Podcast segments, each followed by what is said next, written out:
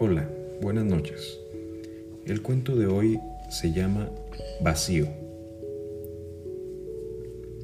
Julia era una niña normal y corriente, como cualquier otra.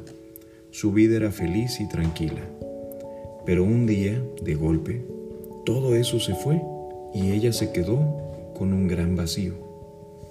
Un enorme, enorme vacío. Por él entraba el frío.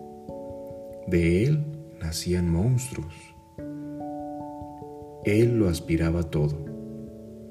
Probó a llenarlo, taparlo, borrarlo, para que ese vacío desapareciera. Pero aún se hacía más y más grande. Entonces un día pensó que solo tenía que encontrar el tapón adecuado. Y la verdad es que le ofrecían tapones de muchas clases. El celular, comida, muchos juegos raros, etc. Había tapones buenos y otros aparentemente buenos. Había tapones engañosos y había tapones peligrosos. Por más que buscara y rebuscara un tapón, no lo encontraba. Así que paró de buscar. Qué sensación de vértigo, qué sensación de vacío. Después de tambalearse un poco, cayó desplomada al suelo. Se puso muy triste y rompió a llorar, primero tímidamente, después a gritos y berrinches, y otra vez con suavidad hasta quedar en silencio.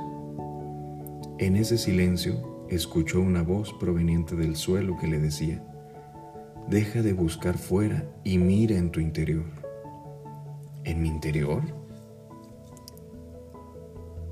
Solo solo podía encontrar vacío.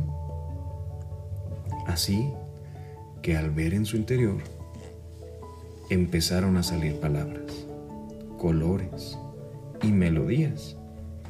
Apareció un mundo maravilloso que nunca hubiera imaginado.